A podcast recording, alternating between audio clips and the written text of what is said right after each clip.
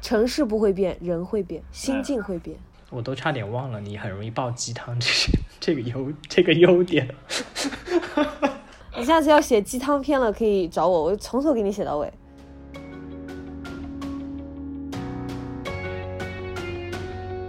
记录细微与真实，这里是聊天类节目《Notes》第二季，少云游。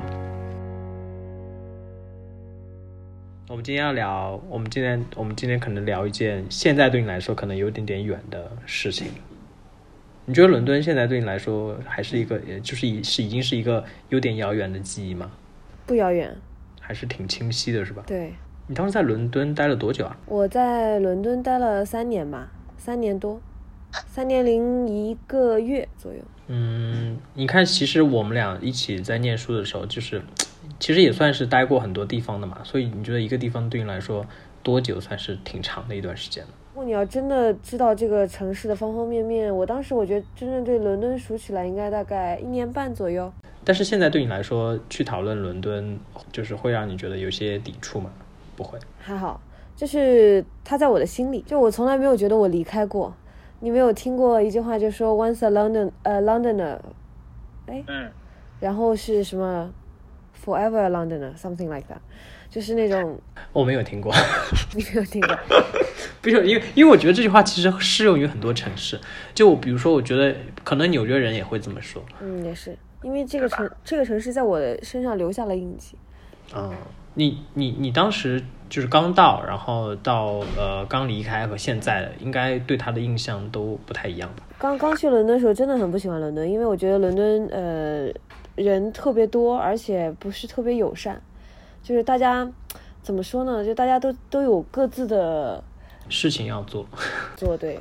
就是路人就是行走匆匆这种，但在利兹的大街上，大家会跟你打招呼啊，还会用不同的语言。嗯，我之前经历过，比如说日语、韩语、呃中文、英文，就同时跟你说你好，这种我觉得哎挺热情的，挺有趣的。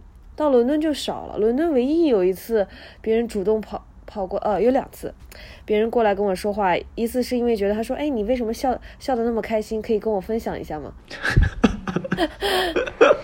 我说我为什么要告诉你？那个时候已经在伦敦待了一段时间了。哎，你确定人？你确定那个人不是搭讪吗？可应该是搭讪嘛，但是可能是因为长得不太帅吧。要求好高啊！开玩笑。嗯。你觉得在异国的时候，就是我我，比如说我你在利兹，我们是念书嘛？你当时你去伦敦，就是我要去找份工作，所以工作和学习这种不同的设定，对于你。对这个城市的认知会不太一样吗？会不太一样的。我觉得当时在利兹做学生的时候，呃，因为有你们嘛，整体都特别的开心。我记得我在从伦敦有一段时间回到利兹，那时候刚出火车站，觉得那里的空气都比伦敦要清新很多，就是你会身心特别的放松。然后伦敦工作还是不太一样的，因为一开始找工作，呃，也是有压力的嘛。你你觉得你，因为刚才那个我其实挺好奇，你觉得主要是因为城市大小不同吗？或者是你遇到的人不同，还是你自己对这个城市的设定不同？遇到的人不同吧，都是有一个适应的过程。其实，嗯嗯，我觉得刚开始因为在利兹就很熟悉了嘛，那边我们已经累积了太多太多，呃。欢笑和泪水 是吧？等一下，泪水在哪？泪水，泪水不用认真，不用认真回答这个问题了。这你 你啊，伦敦泪水其实会更多，但是还是不一样。因为丽兹，我会觉得欢快的记忆比较多，而且那个时候是我人生第一次出国嘛，就第一次真的真正意义上就是虽然跟室友住在一起，但是还是独立生活嘛。然后到伦敦的话。就是连这些这些呃关系互相照顾的室友也都没有了，然后就完全是靠自己。而且因为我在伦敦的时候，在呃这么说吧，在利兹的时候，嗯，大部分周围朋友还是中国朋友。然后到伦敦的时候，因为我在我当时打工的那家律所，就整个律所就我一个中国人。然后我我在伦敦那几年的工作环境也一直都是这样，就是我是唯一一个中国人。然后经常还是唯一一个女性，嗯，所以还是不太一样的。我会就更去融入当地的生活。之前我觉得还是在中国的圈子里，就其实没有完全逃离我的舒适圈。你迈出舒适圈之后，你在一个很异乡的环境当中，你必然会有一种认同感的需求。你觉得这种认同感怎么样在异国获得会比较方便？因为必然你刚才说你我觉得你周边的环境就已经不再是熟悉的国人，或者是有文化基础。我自己去找了呀，再找找回我的舒适圈。我觉得有可能是重新设立一个舒适圈吧，因为对。不是，就是我会有两个舒适圈。到后来，一个舒适圈是和外国朋友，一个舒适圈和中中国朋友。但这些中国朋友大部分都是在伦敦工作的，就是另外一个圈子。之前是学生圈嘛，后来是工作圈。工作圈也分两块，一个是就是和我一样都在异乡打拼的，然后还有一个就是本地人。那你觉得本就本地人这个圈子和你的中国人这个圈子，你觉得最大的不同在于什么？就是我觉得和中国人可能一秒钟就熟起来，然后和外国人你可能就是包括聊天啊，你都不会聊得那么深入。奈尔逊·曼德拉 （Nelson Mandela） 他说过一句话，就是说，如果你用母语跟那个人沟通，会走进他的心里；但是如果你用那个人听得懂的语言跟他沟通，只会进他的脑子。就是我们在跟中国人沟通的时候，也是有语言、文化这些，虽然我们来自不同的省份，但是语言这一块是完全相通的。嗯，就是一下子你就会觉得进入内心会很快，但是跟呃外国朋友的话，我觉得刚开始我是比较难的。呃，我记得刚到伦敦刚开始工作的时候，包括住在我那个时候的 house，所有室友就每天经常会问我一些，比如说 How are you 啊，或者说，嗯。你周末有什么计划安排啊？我那个时候就是真的非常非常认真的在去思考这些问题。其实他们也就跟我们中国人说话，说吃了吗这种。嗯，就是日常打招呼。对，但我后来就觉得，哎，我好像也不能跟他们聊什么其他的话题，然后就只聊这两个，我就不怎么想聊。有一段时间，我就把自己一直关在房间，我能够听到底下厨房有人，我就不下去。就是避免一种你已经已经知道的尴尬感，就自己慢慢也去适应了这个环境，就还好。然后我也会经常问他们这些问题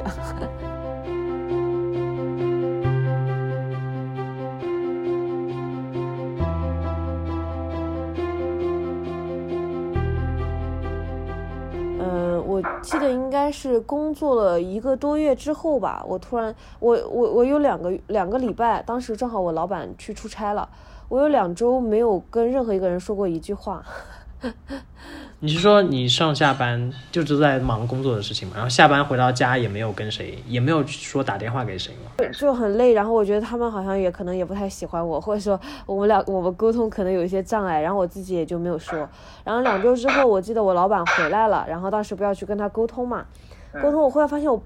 我我说不出来话，因为我两周没有，整整两周没有说话。后来我就觉得我不能，就那个刺激到了我，我觉得我不能这么下去，我得找朋友说话。因为呃那个时候其实会跟国内的朋友聊的多一点嘛，但再怎么聊的话，其实你也都是手机上发发微信。一一是距离的原因，第二应该也就是大家好像也没有办法完全的知道你经历的那种感受。对，没有办法体会我那个那种心情，还是孤单的，我觉得。但后来我就想想，我我得。因为我这个人吧，遇到问题我还是喜欢去找找找个解决方法的，然后我就在网上去搜，嗯，励志的校友群嘛，然后伦敦的我就后来就组了一个局吧，大概二十多个人出来见面，反正我每隔一段时间都会认识一些新的朋友，然后我会把新的朋友带入那个局，他觉得不同的人在一起会碰碰撞出不同的火花。像伦敦这样的一个城市，呃，它会容易让人造成这种孤独感吗？会吧，因为城市大呀，虽然跟中国比差得远了，但是，呃，相对于英国的其他城市来说很大，人很多，然后你会觉得你好像它包容了所有，但是你好像哪里又融融不都融不进去。我觉得孤独分两块，一个是就是说你身边真的没有人，另外一个是说你身边一堆人，但是你内心依然很孤独。对我指的是后后面那种。哦，人多的时候内心依然很，就是主要是内心感受的孤独，因为比如说周边真的没有人的时候，那种孤独其实有时候是可以通过一些方式解决的。就比如说我如果现在去打个电话给国内的人，或者是给给我熟悉的人通一个视频，可能暂时会缓解你当时那个孤独。但是如果你内心其实一直觉得很孤独的话，这种很难解决。就算你打电话给谁，你可能也解决不了。因为就是你，你其实对于快乐的记忆很模糊，你会记得那些痛苦的瞬间，然后你这样一放大，就会觉得哎，好像比例挺高的。对，因为因为在我印象中，我会会觉得。呃，因为你生活的时间其实相对会稍微久一点嘛，会觉得其实孤独可能很快会被驱散，因为你会在这边建立你自己的生活圈，建立你自己生活的一个固定的模式。比如说我可能呃都很熟悉了，我可能每周六会去跟朋友喝个什么，喝个茶呀，或者组个局之类的。嗯哦，你这样讲的话，其实我觉得我的孤单，我孤单但不孤独。孤独很孤独比较少，因为我这个人内心世界比较丰富，我会给自己找事情做嘛。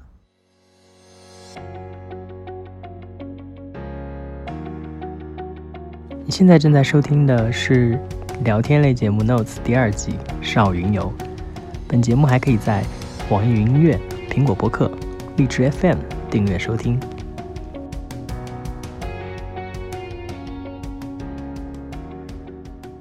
后来喜欢上伦敦了。我我我第一前半年应该都是喜欢利兹的，因为更多的是怀念过去的日子。然后后面就已经完全适应伦敦了。然后我再回再回一趟利兹的时候，觉得哎呀，还是伦敦方便。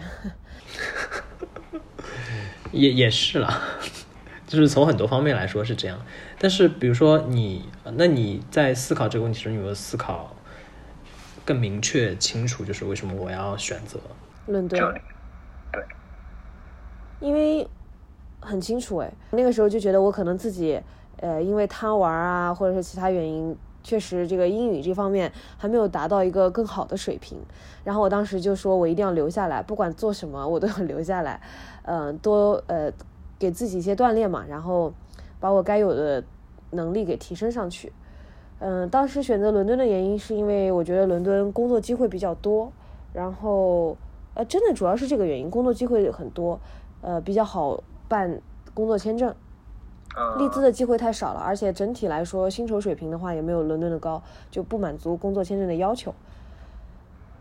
所以你会不会觉得，就是呃，内心比较强大的人，是不是在这样一个大都市比较容易能够生存下？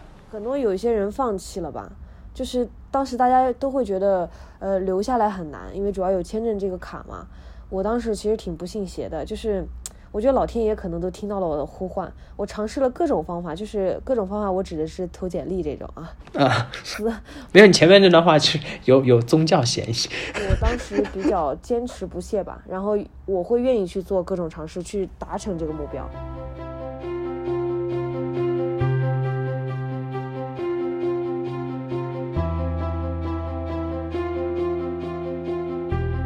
其实我很好奇，因为其实现在上海，就是据我观察的感受啊，现在上海对你来说，其实离家也不是很远，就是离家也挺近的。然后，但是它又不是在家里，就它是有一定的距离感。然后，其次，上海你有新朋友，有工作的新领域。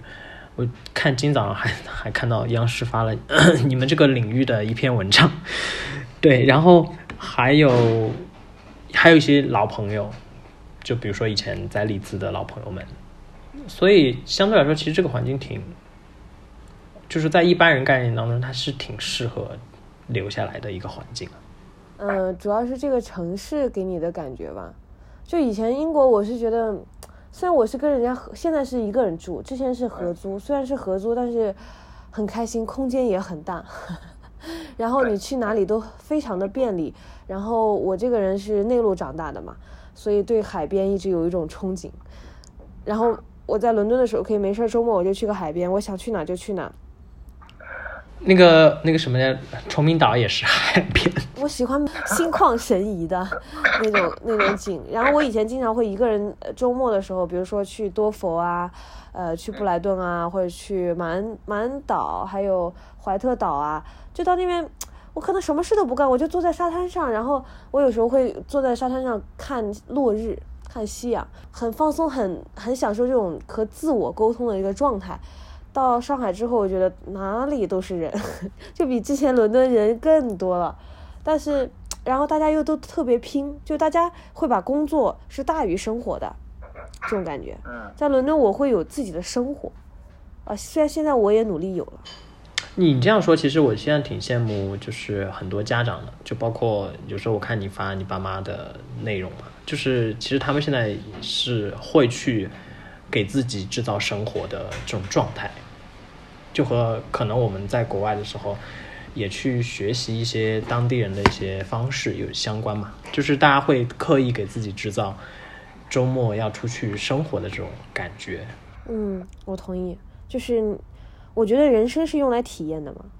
反正我在家躺着是一天，坐着是一天，站着是一天，那我不如多出去接触一些新的事物，就不断地去丰富我的经历，然后也会通过这些新事物认识一些新的朋友，就了解到一些新的故事。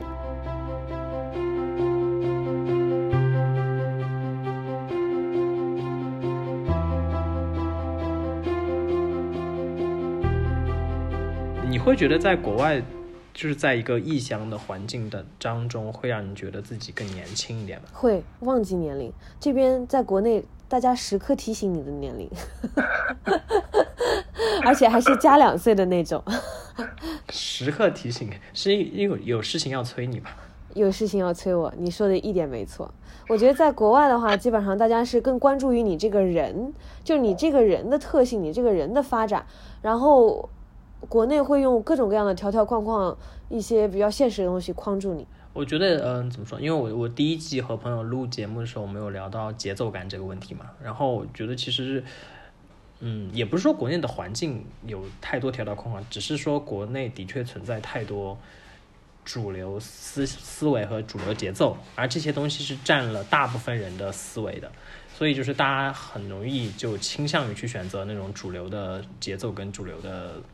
方式，然后呢，你就会有一种我不想这样，为什么要 让我这样的这种感觉？对啊，但他们觉得你什么什么年纪应该做什么事情嘛，然后国外会觉得每每一朵花开的时间都不一样，对吧？对，但是我嗯，我我之前有个朋友，他我觉得他说的也挺对的，就是选择一个主流的节奏，至少方便一些嘛，就对于很多人来说，其实更省力，比较稳，不会错。对，就是我不需要去思考，我自我不需要我自己去思考，因为主流告诉我这样是对的，这样是 OK 的，然后我根据这样的方式去过我的生活，也是挺省力的。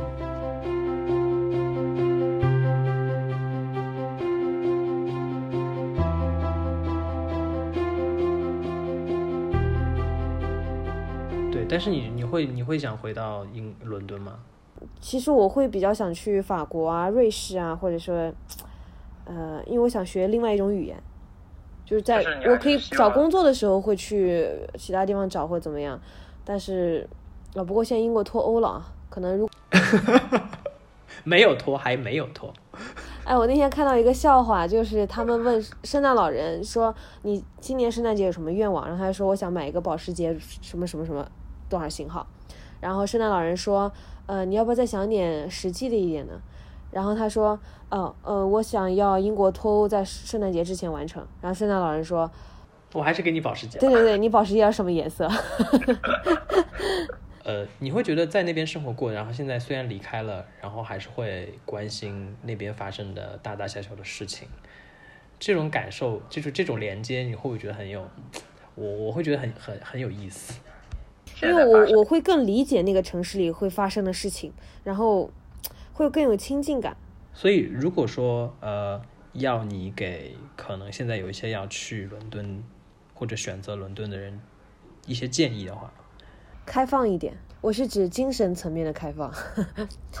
没有，我我会理解，其实就是全方面的开放一点嗯，开放一点，因为你人都在那里了，你你就要去多体验、多感受那边的风土人情也好，或者说一些奇特的体验也好。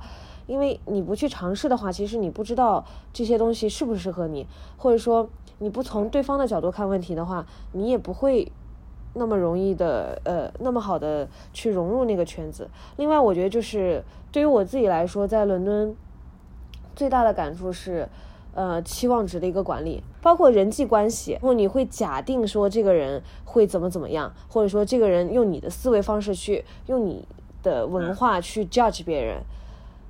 或就觉得嗯不如我的期望，或者说我觉得他可能就就不会喜欢我，就是你会把这种感觉传达出去，对方是能感觉到的，对方感觉到之后就会进入一个恶性循环。